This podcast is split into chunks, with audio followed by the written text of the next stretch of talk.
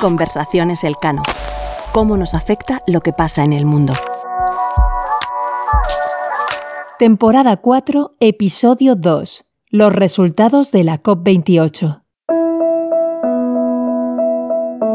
Hola a todas de nuevo. Hola a todos. Bienvenidos al segundo episodio de la cuarta temporada de Conversaciones Elcano.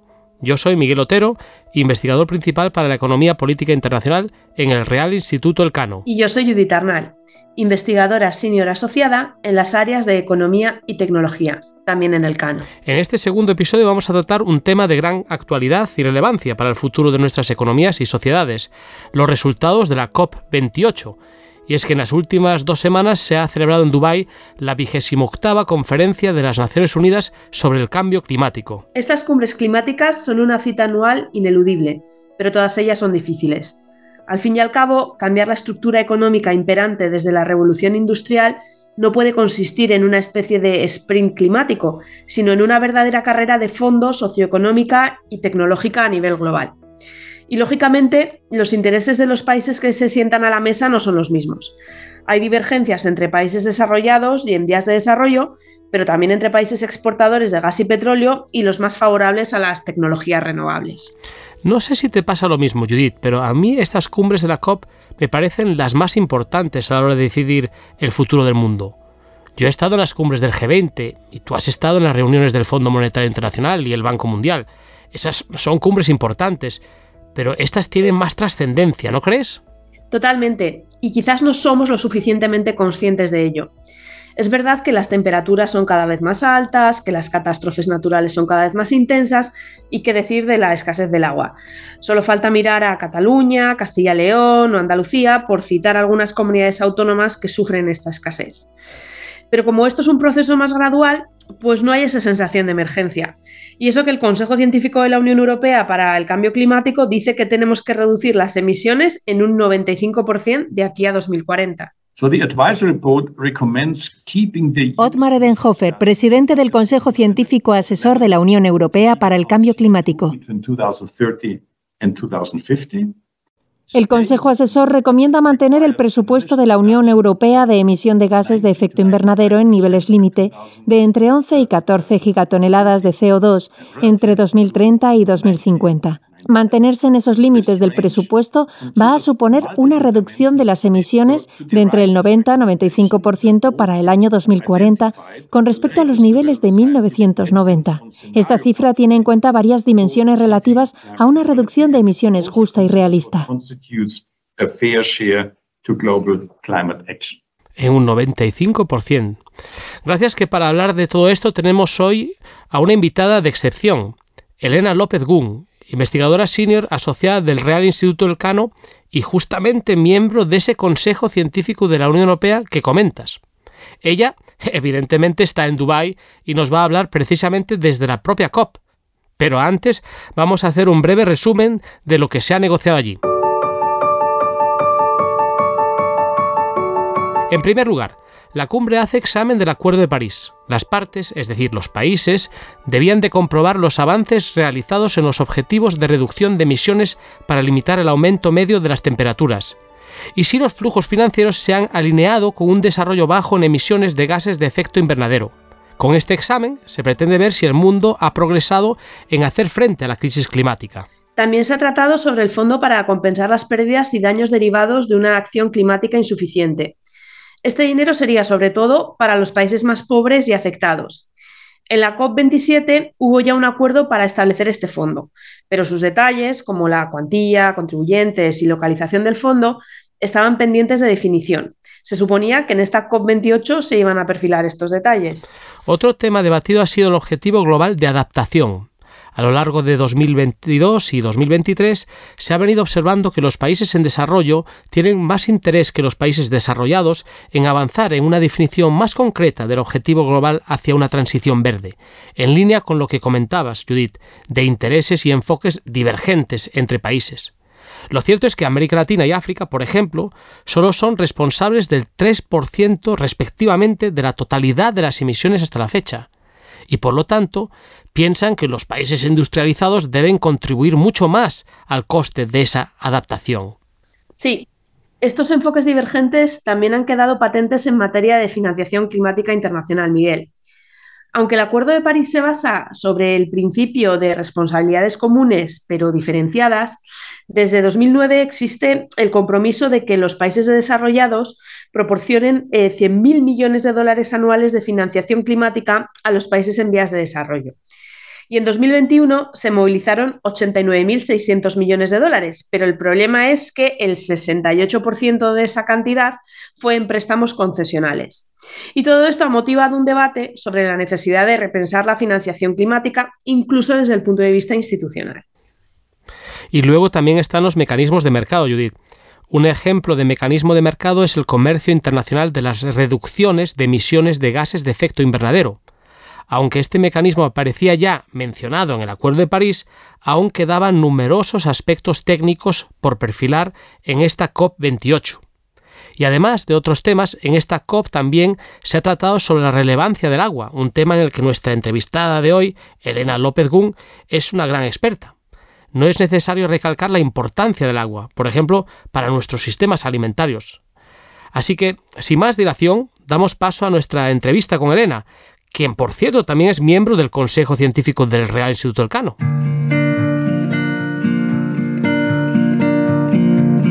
Buenas tardes o buenos días, Elena. No sé muy bien qué horas en Dubái. Muy buenas, Elena. Hola, buenas, buenas. Bueno, aquí serían buenas noches. Ya son las ocho y media de la tarde, ya camino de la cena. Madre mía. Mucho ánimo. Eh, la verdad es que es una suerte que nos puedas hablar directamente desde el terreno. Eh, cuéntanos, ¿cuál es tu impresión general de la COP28? ¿Cuál ha sido el resultado del primer examen del Acuerdo de París? ¿Hemos hecho los deberes? Pues a ver, aquí la COP yo creo que lo que es una, es una COP, yo creo la más grande eh, desde el punto de vista de, asistentes. Éramos, se esperaban 100.000 personas, hemos sido casi 80.000 personas en la COP, con lo cual un despliegue increíble. Eso es mucha gente, 80.000 personas, ¿no? Sí, sí, muchísima gente y verdaderamente estás como en un pequeño mundo en pequeño eh, y se, se, nota, ¿no? y ahora justamente que estamos entrando ya en la, en la, fase más importante, ¿no? De la negociación y de los acuerdos, eh, ahora estamos todos mucho más concentrados en lo que está ocurriendo en, en las plenarias y sobre todo en, la, en, la, en las negociaciones, ¿no? Eh, con respecto a la pregunta, ¿no? De que el resultado del primer examen del Acuerdo de París, pues bueno, vaso más bien medio vacío en el sentido de que en los informes que han salido recientemente, pues se ve que por una parte, pues no, no, o sea, estamos en camino, ¿no? Yo creo que, que esos acuerdos sí que han tenido un impacto, pero que todavía nos queda mucho por hacer. Y, y, yo creo que aquí justamente lo que se, está, se ha estado examinando es hasta qué punto los países han cumplido con, con sus, eh, con sus acuerdos, no, con sus NDCs en, en, lenguaje COP, ¿no? que son, por así decirlo, los, los informes que tienen que hacer, y también, sobre todo, eh, qué tendrían que hacer de aquí al 2025 para la COP30, que será en Belén, en Brasil, eh, con lo cual es una mirada atrás de cómo hemos hecho desde París y una mirada a futuro, pero relativamente a corto plazo, para el 2030. Esa es la razón por la que estamos aquí ahora mismo reunidos en, en Dubái. ¿Y qué ha pasado con el fondo de pérdidas y daños, Elena? Eh, ¿Se han perfilado los detalles? ¿Entrará en vigor pronto? He visto que, que hay muchos países que, que, sí que han anunciado que van a poner dinero. Sí, yo creo que, yo creo que aquí fue quizá un, una COP donde verdaderamente yo creo que, que el presidente marcó el ritmo, ¿no? Eh, desde el principio al anunciar ese acuerdo en el fondo de pérdidas y daños eh, con lo cual pues, un tono como mucho más ejecutivo. Eh, pero efectivamente, tú lo has comentado, Miguel, o sea, ahora mismo, por así decirlo, lo que se ha acordado es el fondo. Eh, también países que han comprometido ya poner you know, parte de ese fondo, donde yo creo que es importante decir que la Unión Europea eh, podemos estar orgullosos porque verdaderamente es uno de los grandes contribuyentes de este fondo. Pero eh, yo tuve la suerte de asistir a un evento en el pabellón de la Unión Europea justamente con, pues, con gente, por ejemplo, de, la Cruz Roja Internacional, de la persona de, de, de, Naciones Unidas que se ha encargado, por así decirlo, de la, del Acuerdo de Varsovia, que tiene que ver más con la implementación, eh, con el desarrollo de, este, de este fondo. Y lo que se espera es que ahora justamente lo que, lo que queda pendiente es cómo se va a hacer operativo este fondo. Y la idea, en la medida de lo posible, quieren intentar seguir el mismo ritmo con que, que quizá dentro de un año pues, se pueda tener algo, pero obviamente eso todavía no lo sabemos, pero por lo menos sabemos que el fondo ya, ya, ya existe y ahora mismo lo que quedará pendiente para la siguiente COP, que es lo que tendremos que preguntarles en la siguiente reunión, es la operación de ese fondo. Y, eso también se, se, discutió en concreto en este, en este evento del pabellón de la Unión Europea, donde dentro de, la Unión Europea ya están también perfilando cómo, cómo se podría plantear. Y ahí hay diferentes eh, opiniones y tiene mucho que ver también con que se está revisando todo lo que es la, parte de financiación de, a nivel global con lo que respecta en general con respecto al cambio climático. Es uno de los, de los tres grandes temas de esta COP. Por una parte, la mitigación, por otra parte, el segundo tema es la, adaptación y el tercer tema es la financiación. Y ahí incluye también este fondo de pérdidas y daños. Pues a estos eh, dos últimos em, pilares que mencionabas, Elena, me iba a referir yo ahora. ¿Qué, ha pasado con el Objetivo Global de Adaptación y con la financiación climática? ¿Se ha conseguido algún avance en esta COP?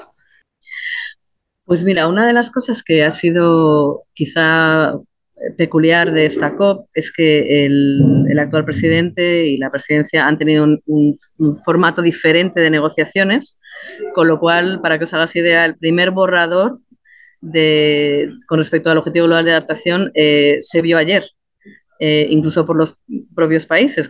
ha habido un proceso muy eh, extenso de, bilaterales donde, donde la presidencia de alguna manera estaba haciendo un, proceso diferente de, facilitación, de un proceso nuevo que ahora veremos si, tiene éxito. Con lo cual, a fecha de hoy, estamos a día 11, todavía no sabemos.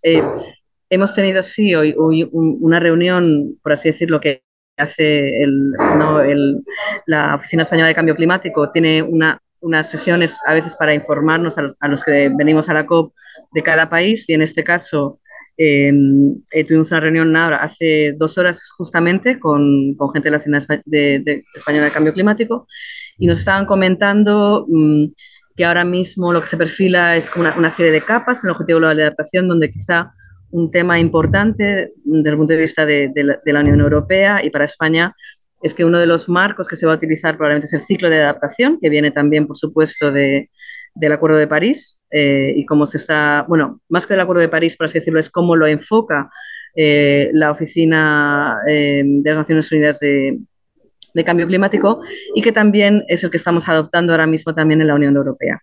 Ese enfoque parece que está avanzando, también se, comenta otra capa que tiene que ver con temas concretos, como puede ser, por ejemplo, la salud, la, agricultura, eh, el agua sería otro de los temas, pero por ahora, a fecha de hoy, todavía no está definido el objetivo global de adaptación. Por supuesto, el desarrollo de este objetivo, en cualquier caso, no, era, no se iba a hacer en esta COP, eso se haría más adelante. Pero sí que se espera por lo menos tener un objetivo, un objetivo global eh, para luego desarrollarlo a nivel técnico. Con respecto a la financiación, Judith, eh, tampoco tenemos, eh, todavía se está negociando. ha sido uno de los grandes, grandes, grandes temas de, esta COP. presente muchísimos eventos, muchísimos debates, donde hay una gran concienciación de que verdaderamente tenemos que o hay bastantes Em, voces que hablan de una reforma profunda de la financiación climática. Eh, de alguna manera, una manera más integrada también que incluya mitigación, adaptación, eh, etcétera. ¿no? Eso, eso, desde luego, ha sido uno de los grandes temas en, esta COP en Dubái. Em, Elena, mm, ¿qué ha pasado con los mecanismos de mercado? ¿Se han terminado de perfilar ya los aspectos técnicos? ¿Cómo va, cómo va ese frente? Pues, pues tengo la misma noticia. Eh, justamente la reunión que, acabamos de estar, eh, este artículo también eh, se está todavía negociando, incluso los, los, aspectos técnicos, que no es necesariamente la función de una, de una COP, eso a veces se hace más en, en la COP intermedia que generalmente se realiza en Bonn. con lo cual, lo mismo, no, no, no os puedo traer noticias definitivas. No hay grandes avances por ahora. Bueno, avances en el sentido, yo creo que el avance, bueno, lo que, lo que yo vi por parte de nuestro país, que por supuesto está ahora con la presidencia de la Unión Europea, es eh, firmeza por parte de la Unión Europea de, de alguna manera asegurar que esos mercados de carbono verdaderamente son robustos, ¿no? Quizá por una serie de escándalos que hubo recientemente, ¿no? Con respecto a, ciertos mercados de carbono. Yo creo que ahí la Unión Europea está adoptando una, actitud muy firme, ¿no? De que esos, estos mercados verdaderamente eh, pues funcionen y verdaderamente lleven una reducción real de las emisiones, ¿no? Para no hacernos trampas en solitario. Cuando hablas de, de COP eh, intermedia eh, en Bonn, y nos estás diciendo ahora que todavía no se ha llegado a un acuerdo, ¿es porque crees que se llegará a un acuerdo en las próximas horas o porque ya nos vamos a ir a la COP intermedia, que si es de detalles técnicos y no y se trata de temas políticos, entiendo que no habrá acuerdo, entonces ya nos vamos a tener que ir a, Brasil en 2025? Mm, yo creo que es, es eh, yo lo, a ver, ahora mismo ya, ya circula un borrador, eh, que de hecho ese borrador lo vimos hace escasamente dos horas, eh, también con respecto al, al Global Stocktake, ¿no? Al, con lo cual, yo creo que, que, sí que tienen que llegar a algún tipo de acuerdo porque verdaderamente hay mucho en juego y hay mucha expectativa. Esta COP es muy, muy importante. Era quizá una de las COPs más importantes después del Acuerdo de París, con lo cual yo creo que, que intentarán, o espero, que lleguen a un acuerdo.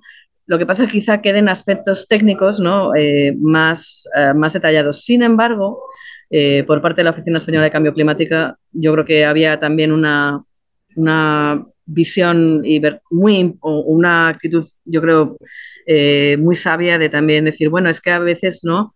Eh, como se dice en inglés, ¿no? The, the, devil is in the detail, ¿no? El, el, demonio está en el detalle, ¿no? De que también es muy importante cuidar no solamente lo que son los mecanismos más a nivel general, el artículo 6, sino también la parte como más, más técnica para asegurarse de que todo sea coherente y que este, esos mecanismos de alguna manera luego verdaderamente eh, operen eh, eh, consiguiendo el impacto ¿no? que se busca y el objetivo que se busca. Entonces, yo quiero pensar, Judith, no, no lo sé, sí, pero yo quiero pensar que, que tendrá, habrá mucha presión eh, en este momento de que lleguen a un acuerdo y yo sospecho que, que la presidencia también eh, la presidencia misma tiene presión de que esta COP llegue, llegue, a un acuerdo. Con lo cual esperemos que consigan llegar a un acuerdo y que sea un acuerdo que verdaderamente eh, sea ambicioso.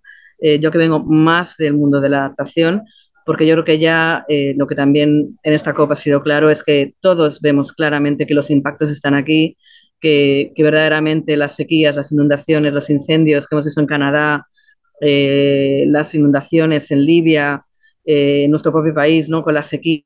Yo creo que, que hay una concienciación enorme, por supuesto, muchísima presión por los países eh, desarrollados, en concreto, en concreto, por supuesto, de, de, todo el continente africano, muy, muy vulnerable. Eh, estados que están abocados a desaparecer a no ser que, que, verdaderamente revertamos el proceso, como las pequeñas islas, con lo cual yo creo que hay mucha presión para que lleguen a un acuerdo. Justo ahora, Elena, estabas hablando de sequía, inundaciones, y si tengo bien entendido, eres una experta en agua. Y antes, de hecho, al hablar de adaptación, has mencionado el, el agua. ¿Hay alguna novedad en materia de agua que se esté debatiendo ahora en la, en la COP?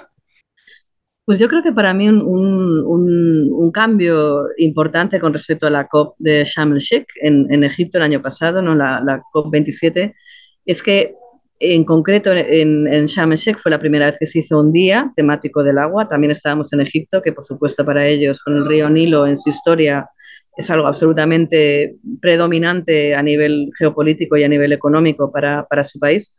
Y sin embargo, este año eh, no ha habido un día monotemático del agua, pero sí que hubo un día compartido con, con era agua y alimentación y tierra lo cual hasta cierto punto no me parece un, un, mal enfoque teniendo en cuenta que quizá mucha gente no lo sepa, incluido también nuestro propio país, que el 80% de, del uso del agua eh, a nivel global es la agricultura.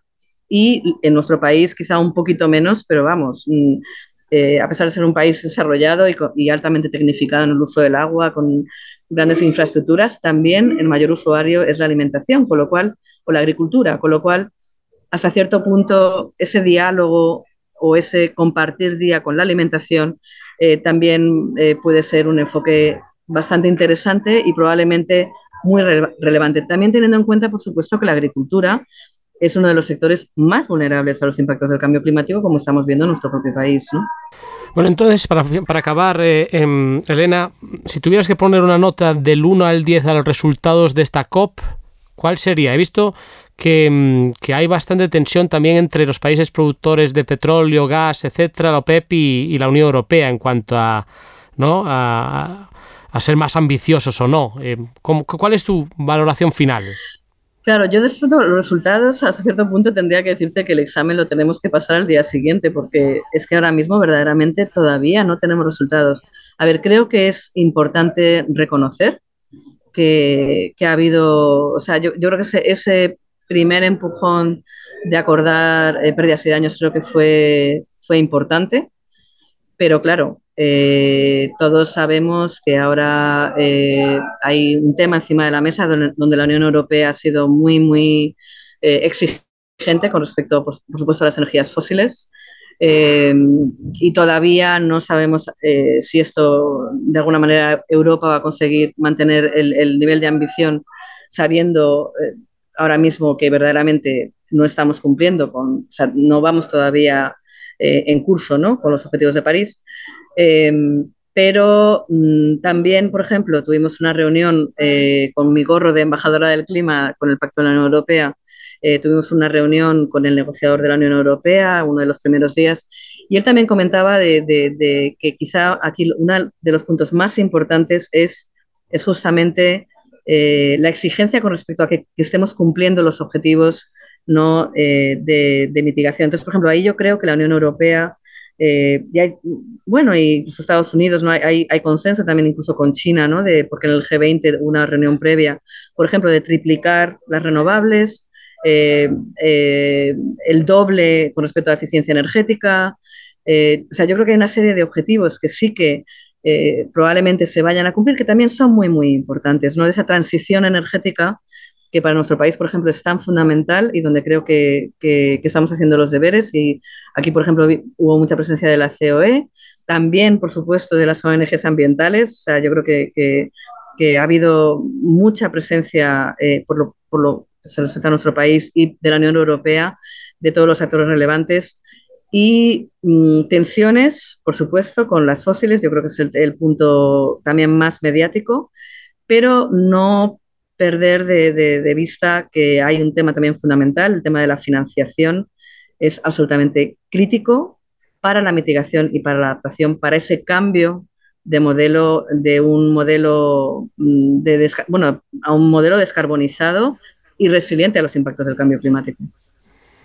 Justamente eso tiene costes, ¿no? Y desde, desde la economía política se ve que hay también tensiones en Europa porque la extrema derecha está volviendo a, ganar fuerza y, es muy crítica con la transición verde. ¿no? Se ha visto en las últimas elecciones en, en Holanda, eh, en Alemania también, ¿no? Eh, Alternativa por Alemania también tiene un, discurso muy crítico con esta transición verde. ¿Esto, esto os preocupa a los que estáis ahí en la, en la COP? Ese, ese contexto incluso también en Europa de, de cierto rechazo a, a, un, a un ritmo más acelerado en cuanto a a, transición energética? Sí, yo creo, por ejemplo, ayer tuvimos un evento justamente en el pabellón de la Unión Europea, un, un, un evento compartido entre los diferentes consejos científicos a nivel global. O sea, teníamos, por ejemplo, gente de, del Consejo Científico Irlandés, del Consejo Científico Francés, del Europeo, compañeros míos también de Sudáfrica y de, y de Canadá y de Suecia.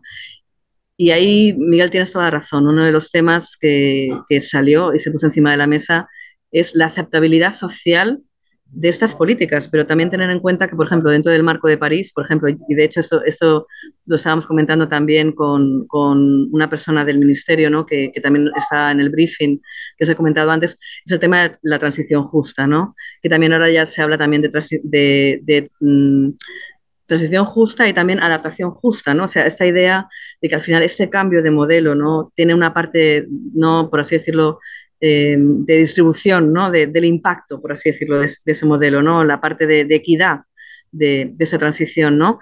Yo creo que desde luego en Europa hay eh, mucha conciencia. En este evento en concreto, todos los paneles científicos comentaron que era un tema que verdaderamente teníamos que entender mucho más y quizá comentaros, porque me parece relevante que en breve España le pasara, el, no por así decirlo, el testigo a, Bélgica ¿no? en la presidencia europea en, escasamente eh, unos 15 días o algo así. Y, por ejemplo, para Bélgica, uno de los temas estrella, lo comentaron eh, en un evento que también ocurrió aquí en la COP, eh, adaptación, economía circular y transición justa. Va a ser uno de los temas que ellos van a mirar, porque están viendo justamente que estamos entrando en periodo preelectoral también a nivel de la Unión Europea, con elecciones en junio, con lo cual, Miguel, tienes toda la razón, es un tema en el que creo que vamos a tener que dedicar atención para también explicar mejor eh, que ese modelo eh, que, que estamos buscando, ese cambio de modelo, ese modelo hasta cierto punto nos tiene que llevar necesariamente a un sitio mejor, no peor. Y yo creo que ahí también eh, nuestra labor ¿no? como investigadores de, saber explicar bien ¿no? que ese cambio de modelo, por ejemplo, en concreto para nuestro país, aquí se ha visto como una potencia renovable, una potencia en hidrógeno verde, ¿no? Eh, también tener eh, una agricultura mejor adaptada a unos impactos, ¿no? Ver esa narrativa yo creo que va a ser también muy importante para ganar ¿no? la batalla de, por una parte, como dicen, ¿no? las mentes, pero también los corazones, ¿no? y que la gente de alguna manera esté, esté de nuestro lado en esta transformación social.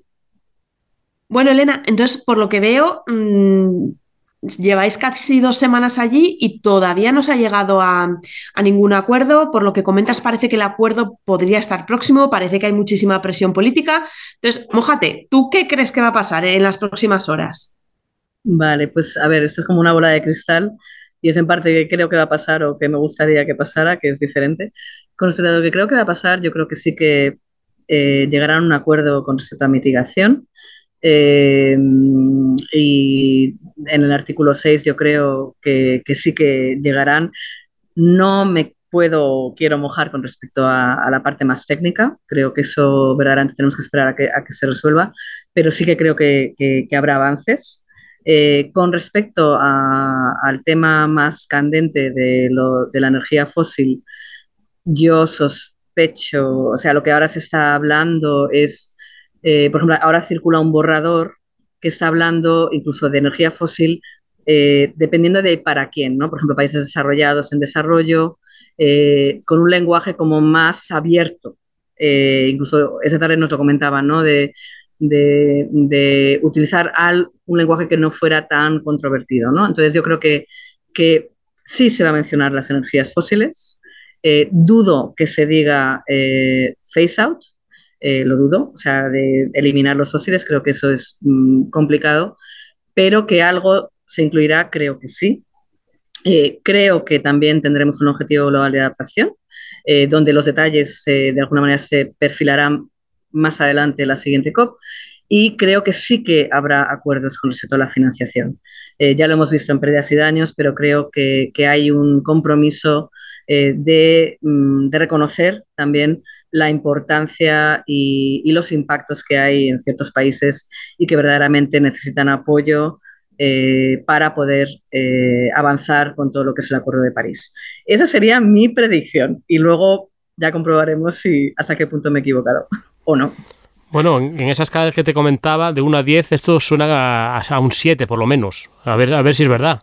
A ver si es verdad. Hombre, yo, yo yo hubiera preferido un 10 y, yo hubiera, yo creo que la, la, postura de la Unión Europea creo que era, era, era fuerte y, y, quizá orgullo, ¿no? De, por parte de, de donde venimos, de, de, esa alta ambición. A nosotros se nos pone siempre en el grupo de alta ambición, eh, lo cual yo que vengo del mundo de la adaptación me parece coherente porque verdaderamente creo que, que, que es importante que, que, adoptemos estas políticas de, de reducir nuestros riesgos, ¿no?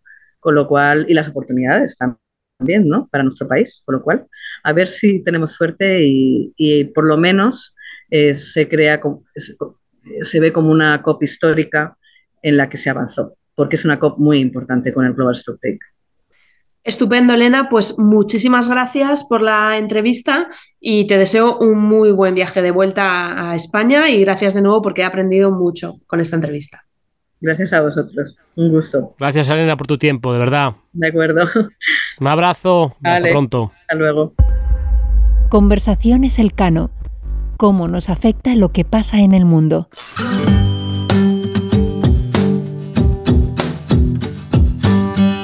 Conversaciones Elcano es un podcast presentado por Judith Arnal y Miguel Otero, pero detrás hay todo un equipo que lo hace posible. Marta Corral e Iván Oscar López Valerio se encargan de la distribución digital. Palo Colomer, Sara Mejía, Aurea Moltó y María Solanas asesoran con la producción y diseño de episodios. La edición, producción e identidad sonora corren a cargo de Toña Medina y Ángeles Oliva.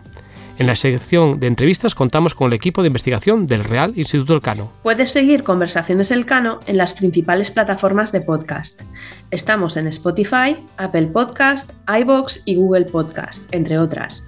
Si quieres conocer los temas que tratamos aquí con mayor profundidad y estar al día de todas nuestras actividades, visítanos en la web del Real Instituto Elcano, www.realinstitutoelcano.org o síguenos por Twitter en arroba rielcano. Y si no quieres perderte ninguno de nuestros capítulos, suscríbete a nuestro podcast.